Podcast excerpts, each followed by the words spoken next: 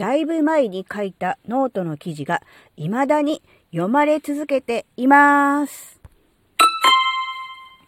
あずききなこがなんか喋るってよ。この番組は子供の頃から周りとの違いに違和感を持っていたあずきなが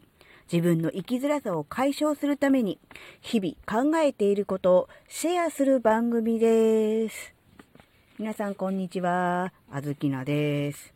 えー、あずきなは、えー、ノートというプラットフォームでも、えー、ブログ記事を書いています。え今から1年半ぐらい前ですかね。うん。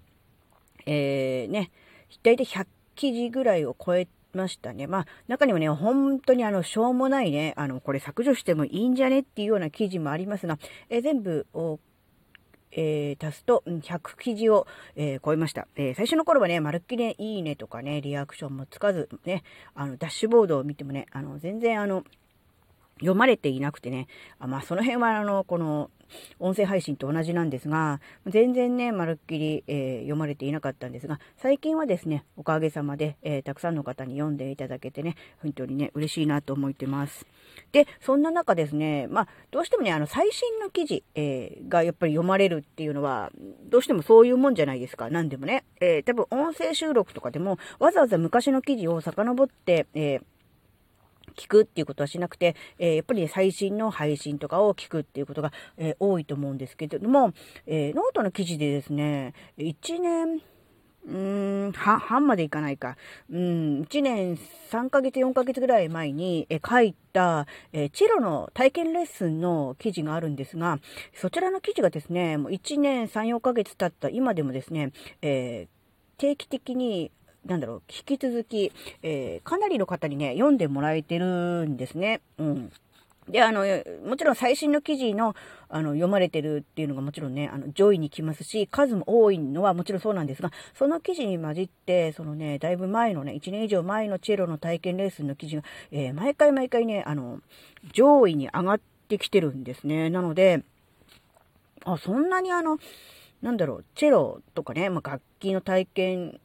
っていうのは、珍しいというか、興味があるのかなとかって思って、うん、じゃあせっかくなので、えー、ずっとね、そのまま、あの、書いた時のまんま、で、えー、なんていうの、編集とか一切せずそのまま上げてたんですが、えー、こんなたくさんね、読んでくれる人がいるんだったら、もうちょっとね、えー、読みやすいように、体裁を整えるとか、えして、えー、再編集してみようということで、えー、今回ね、えー、ノートの記事をね、治療の体験レッスンに行ったら学びが学びがありすぎた件だったかな？そんな話をですね、えー、リライトしてですね、えー、例えば目次機能をつけたりとかですね、いろいろあの、なん読みやすいように改行したりですとかね、えー、装飾、文字装飾などを加えて、え、一段とね、読みやすくしましたので、もしね、あの、興味おありの方いらっしゃいましたらね、あの、説明欄、リンク貼っておきますんで、え行ってね、読んでいただけるといいかなと思います。うーん、チェロのね、体験レッスンは、結局ね、その時記事書いた分と、えその次の月、え2回行ったんですね。で、1回目の、一番最初の時の体験を記事に書いているという感じなんですが、うーん、やっぱりね、今回改めてその当時の記事を読み返して編集して思ったんですけど、まるっきり未経験で見てるだけの人が、えー、最初こういうイメージだったけど、実際やったらこういう感じだったよっていうことを、まあ書いてるんですね、内容としては。で、それから1年ちょっと経って、で、やっぱりあの、オーケストラの合奏練習とかで、実際にチェロの演奏をしている方をね、えー、まあ間近に見るというか、一緒にまあ演奏するわけですが、で、思うことは、あのね、やっぱりね、うん、チェロ大変そうですね。あの、いや、チェロの方から言わせると、いや、バイオリンの方が大変でしょって思うかもしれないんですが、やっぱりね、うん、あの、大変だなって思うんですよ。で、特にね、あずきのあの、リズム感ないっていうのをね、あの、お話ししたと思うんですけど、リズム感っていうかこう、なんだろう。だからね、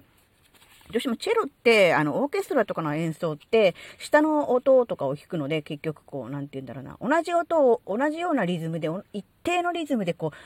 う、ちゃんとこう、なんていうの、メトロノーム感覚でこう、下をこう弾くみたいな、そういう役割が多いんですね。なので、そのリズム感全くなくて、テンポも何もめちゃくちゃな、あずきのは、